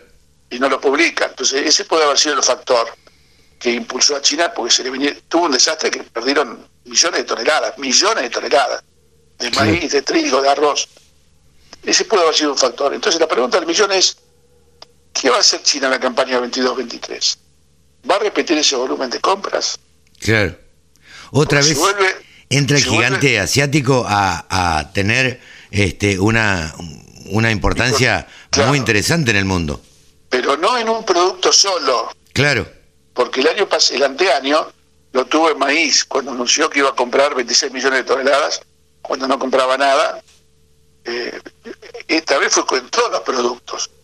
Entonces, hoy, hoy, y ahí tenemos un, un abanico y un mosaico de posibilidades. O sea, eh, por eso yo me voy a, esta semana, semana que viene, voy a concentrarme y voy a analizar China producto por producto. Voy a entrar muy en profundidad con informes que no solamente son los de Luda, sino de otros organismos, para ver en cada producto cómo está posicionado China, porque eso me va a dar la respuesta, fíjate vos, ¿eh? de cómo va a reaccionar, ya no te digo Argentina, cómo va a reaccionar Chicago el año que viene. Claro, sí, sí, sí. Ahora, a mí me, me asombra que vos ya estés mirando eh, y tratando de analizar eh, mercado, el mercado chino para ver cómo va a reaccionar Chicago en función de eso. Porque la verdad es que, como se dice normalmente, yo veo que vos relacionás todo con todo, Pablo. Porque en realidad está todo atado. Está todo atado. Eh, uno es simplista en el, en el comentario, pero está todo atado. Está atado el precio del petróleo, los fletes marítimos. Claro. Vos sabés, vos sabés que este es un tema que no tocamos, que lo vamos a tocar el sábado que viene, para que para no eh, tener tanto tiempo, que nos Sí, queda sí. un tema importante que son el- el- la política, ¿no? Y los fletes se duplicaron y hasta se triplicaron. O sea, un flete que valía 25 dólares del Golfo a Medio Oriente vale 70. Claro, esto, esto Hay- influye hay, un factor, hay un, fa- claro, hay un factor, porque está bien, el petróleo subió, pero no subió tanto. Entonces, ¿qué está pasando? Y hay, hay motivo de otro estudio, de otro análisis, que a mí por eso te digo que no me alcanza las 24 horas del día, porque ahí ya tengo que, ahí tengo que analizar el flujo comercial mundial, cuánto se incrementó. Claro. Porque esto, esto- estos 40 millones de toneladas que solamente, 40 menos 15, 25. Sí. Estos 25 millones de toneladas que solamente incrementó China, lo puse a analizar otro, son 25 millones de toneladas más de barcos. Sí, sí, de fletes. todo- eh, claro, todo- está todo entrelazado y eso te va a impactar en el precio de los fletes. O sea, acá tiene que haber, acá tiene que haber un, un- te lo digo sin saber, acá las- los armadores eh, marítimos, los dueños, los que arman barcos, los, los griegos y los, Los griegos, sí, y los holandeses. los holandeses armadores de barcos, ya deben estar proyectando armar unos cuantos cientos de barcos para los próximos 10 años. Sí, Porque sí, si no sí. vamos a seguir con, tema, con el tema de frente muy fino. que realmente, realmente hay que analizar absolutamente todo y está atado todo con todo. La verdad que da, da gusto escucharte, Pablo. ¿Crees que la política se va a meter un poquito en los mercados, sobre todo en la Argentina, teniendo en cuenta las elecciones de mañana, que son una pruebita de, de lo que va a pasar en, en noviembre? Mira, yo a mí me llamó la atención, no es que me llamó la atención, sino que es la cultura argentina, que en esta campaña que hubo para las pasos de mañana, no hubo ningún candidato que hablara del sector agropecuario, o por lo menos de las políticas agropecuarias, país agrícola ganadero. Se habló mucho del cepo a la carne, Sí. como vemos, como vemos, Sí. eh, no está dando resultados, no está dando resultados. Entonces a mí me preocupa cuando la política se mete en temas técnicos que no maneja y, y da explicaciones a la gente. Yo no puedo ponerme a hablar de energía nuclear, ¿eh? No, no, no, Yo- está claro. soy Está un claro. chanta, pero un político no puede ponerse a hablar de un tema que no sabe o que todo el sector de las carnes. Yo soy bastante dijeron- crítico de los políticos, Pablo. Los políticos tienen el arte de diga sin decir y hable por hablar. Entonces me parece que hablan por hablar, dicen sin decir nada. Lamentablemente hoy lo que aparece en los medios pareciera ser la verdad. Me parece que no es así. Bueno, ahí tenemos un tema que, que es característica de Argentina, de los políticos argentinos, que no tienen la humildad de reconocer que no saben de todos los temas. Ni tendrían por qué saberlo. Y no tendrían por qué saberlo, exactamente. Y segundo, no tienen la grandeza para escuchar a los que saben. Entonces es una cuestión de, de la cultura de los políticos de Argentina. Y es muy grave, es muy grave, porque en, en este, en este siglo, en este 2021, Argentina no puede estar dependiendo, el país, de una decisión política que va contra toda lógica, como pasó con el cepo de la carne. Totalmente. Cuando toda la cadena y todos los sectores de la carne le dijeron al gobierno A, B y C, y se está dando A, B y C. Sí, sí, sí. se va a dar, entonces, le están, se están equivocando en esto. Entonces, eso es lo que, porque en el medio, en el medio hay heridos, y los heridos son personas humanas. Son trabajadores de la carne que se quedaron sin trabajo, son frigoríficos que no pueden exportar y no pueden generar ingresos, son productores de carne que ven que su, el precio de su, de su carne, por una cuestión artificial, eh, artificial, pues es artificial. Eh, Sí, sí. Esta, esta para el sol, el sol con las manos, ven que cae el precio de la carne y yo no entiendo nada de carnes, pero todo el mundo dice que la vaca vieja se la lleva a China y Argentina no la consume. Entonces, ¿por qué cerrar las exportaciones de carne la vaca vieja? Claro. Sin saber nada, sin saber nada. Yo soy, yo soy, yo soy granario. Sí, totalmente. Pero más allá de eso, digo, aparece algún candidato por ahí diciendo que la Argentina se va a convertir en un geriátrico de, de vacas. La verdad, tan tan lejos de la realidad. que, Es muy bueno, triste, es muy lamentablemente es triste. Pero bueno, Pablito, ¿nos despedimos hasta el sábado que viene? Sí, hasta el sábado que viene y bueno, y veremos qué, qué pasó en la paso, ¿no? Y haremos un análisis post paso. Claro, pospaso a ver cómo pueden influir estos resultados que se den el domingo en los precios de los mercados. ¿Te parece? Exactamente. Sí, sí. Hasta el sábado próximo, Pablo. Hasta el sábado, que tenga buen sábado y buena semana y buena y vos tenés una conciencia mañana. Pablo Adriani ha pasado aquí por los micrófonos de la Radio del Campo, el gurú de los periodistas agropecuarios y de los analistas de mercado. La radio del campo. La mejor información del agro con la mejor música. Las 24 horas. Uno de los referentes de la maquinaria agrícola en la Argentina se llama Néstor Sestari. Hola Néstor, ¿cómo estás? Eh, bien, Carlos, ¿cómo te va? Pero vos te lo pasás viajando por todos lados, incluso al exterior y demás, con las tolvas. Pero independientemente no estamos eh, para hablar por ahí de lo, de lo que uno produce, sino eh, salió un informe de la Bolsa de Cereales de Córdoba de la cantidad de maquinaria agrícola que los involucra a ustedes también. Eh, este informe habla de un incremento en las ventas de un siete y pico por ciento. ¿Cómo lo están viviendo ustedes, Néstor? Mira, realmente a veces eh, justamente tuvimos hace muy hace unos días una reunión con Sergio Massa, que es el presidente de la Cámara de Diputados. Previamente tuvimos reunión con todos los gobernadores, eh, todos no, los gobernadores donde están las fábricas de, de maquinaria agrícola, Santa Fe Perotti, Chareti Córdoba, Quisilos Buenos Aires. Estuvimos reuniones también con senadores provinciales, con Roberto Mirabella y Marilyn Sagnún, explayándoles el tema este de la maquinaria agrícola nacional, porque salen encuestas como la que vos me decís y meten todo adentro de la bolsa. Y, y nosotros si bien hemos vendido muy bien y estamos vendiendo muy bien, eh, tampoco es real de una, de una venta de un ciento y pico por ciento, porque la maquinaria agrícola viene sosteniendo sus ventas desde el año 2002.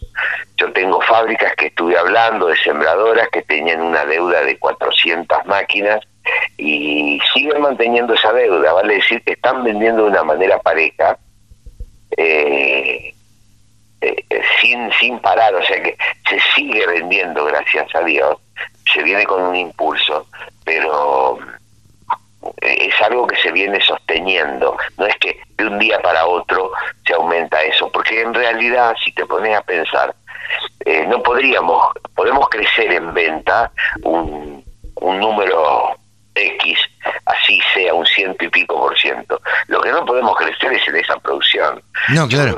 Nosotros eh, te- teniendo la, la, la, la no teniendo eh, tiempos tiempos libres en, en- en producción es imposible crecer tan de golpe por eso es que también estamos gestionando ante el, el Banco Nación, Banco Provincia, Vice, la posibilidad de créditos para ampliar nuestras plantas, para ampliar nuestra tecnología, para ampliar nuestros procedimientos, para estar a la altura de las circunstancias que hoy hoy requieren, ¿no? Y siempre y cuando confiando en que tengamos una un trabajo a largo plazo, que valga la pena la inversión que realmente tenemos que hacer. Claro. Pero en realidad la venta de la maquinaria agrícola se viene sosteniendo. Nosotros creció eh, en- creció entre un 35%, 30-35% y después se vino sosteniendo durante todo el 2019, do- eh, perdón, durante todo el 2021. Eh, por supuesto que hay alguna fábrica que por ahí sí ha, vendido más que otra y otras que vendieron un poco menos, sobre todo las que exportan. Entonces hay un promedio de alrededor de un 35%, 37% real de ventas desde que empezó la pandemia hasta ahora, ¿no? Ajá. Eh, Néstor, ustedes se reunieron con los gobernadores, eh, nos decías, y luego se reunieron con el presidente de la Cámara de Diputados. ¿Están de alguna manera eh, tratando de impulsar alguna ley eh, que beneficie a la maquinaria agrícola? O, o... Estamos, eh, mira, era un poco lo que te contaba recién. La maquinaria agrícola es toda. Entonces lo que nosotros intentamos como cámara y como cámara de fabricantes que somos es diferenciar qué es fabricación a lo que es ensamblaje. Claro. Eh, qué es nacional de lo que no lo es. Pero eso es algo como tienen todos los países del mundo. Todos los países del mundo tienen fábricas y tienen ensambladoras. Y así se las catalogan. Entonces nosotros lo que le decíamos a Massa, le decimos a los gobernadores, le decimos a los senadores que nos ayuden a impulsar esta ley, es por el hecho que necesitamos tener un DNI. Un DNI que diga, vos sos ciudadano argentino, y si no, tenés un pasaporte. Claro. Y lo mismo cuando vamos afuera, usamos el pasaporte, pretendemos que los que los que vienen acá y no fabrican tengan un pasaporte, porque nosotros sabemos, no te olvides que maquinaria agrícola, un 20-25% de las fábricas son exportadoras también. Entonces también tenemos este mismo problema cuando vamos a otro país. Ejemplo, Brasil, si vos no integras un porcentaje similar a lo que estamos pidiendo nosotros acá, no tenés acceso al FINAME. Bueno, nosotros no pedimos nada del otro mundo, porque algunos por ahí, algún productor agropecuario puede decir, estos quieren pescar en una pecera, quieren que le den privilegio de tal manera que tengamos la obligación de comprarle. No, no porque no estamos pidiendo hoy ningún beneficio fiscal, no estamos pidiendo baja de impuestos, no estamos pidiendo absolutamente nada, estamos pidiendo que se nos reconozca y se nos diferencie qué es fabricación nacional de lo que no lo es. Sí, sí, sí. Y por el otro lado tenemos 60% integración contra 45 importada para las máquinas de arrastre. 55 contra 45 para las máquinas autopropulsadas, que son cosechadoras, tractores y pulverizadores. Y 50-50, que todo, es todo lo que es agricultura de precisión.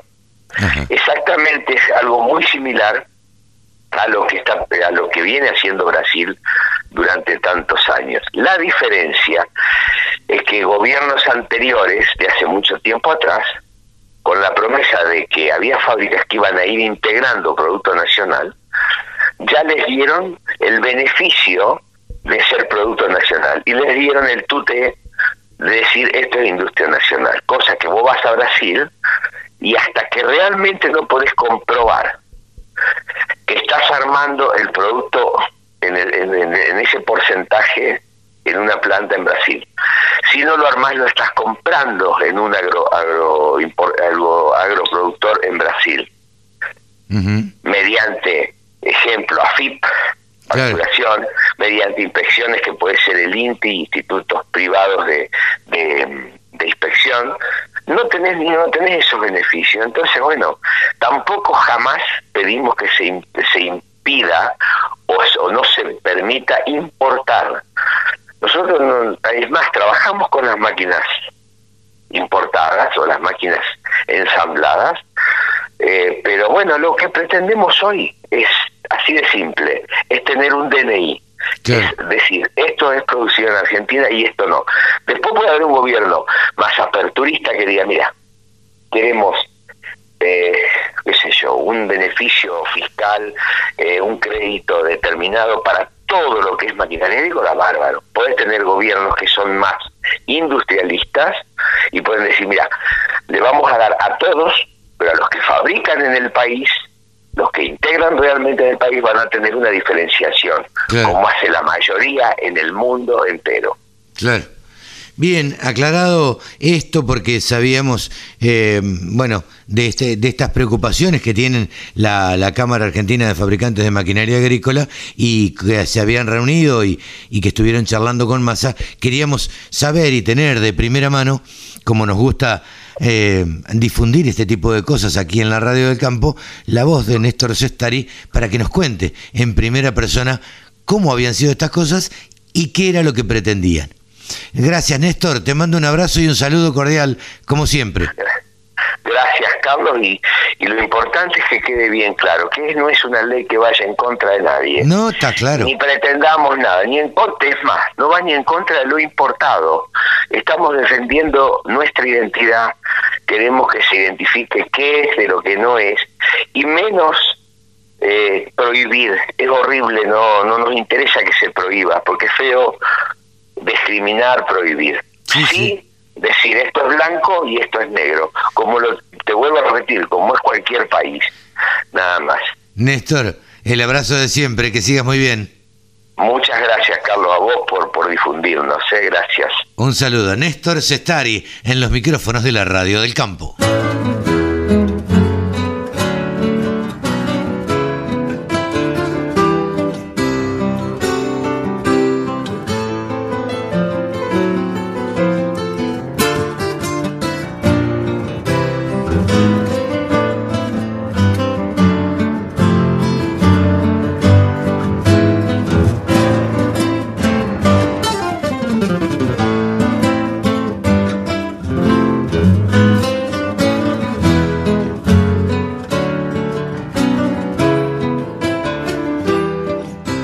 Cevita, y hasta aquí hemos hecho un programa más de Nuevos Vientos.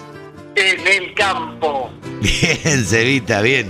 Eh, bueno, hemos tenido un programita con de todo, con de todo, con de todo, con muchas cosas, picantito por momentos, eh, en otros momentos más tranquilo, pero un programa como nos gusta a nosotros. Como siempre. Como siempre. le gusta a la gente que escucha este. Por supuesto. Cevita, nos despedimos hasta la semana que viene. Sí, amigos, será hasta el próximo sábado con todos los que nos escuchan y con usted en cada viaje y en cada momento que nos encontramos tenemos la oportunidad de compartir juntos este laburo que hacemos. Sí, señor. Nos vemos. Chao, Cevita, que lo pases bien. Chao, amigos.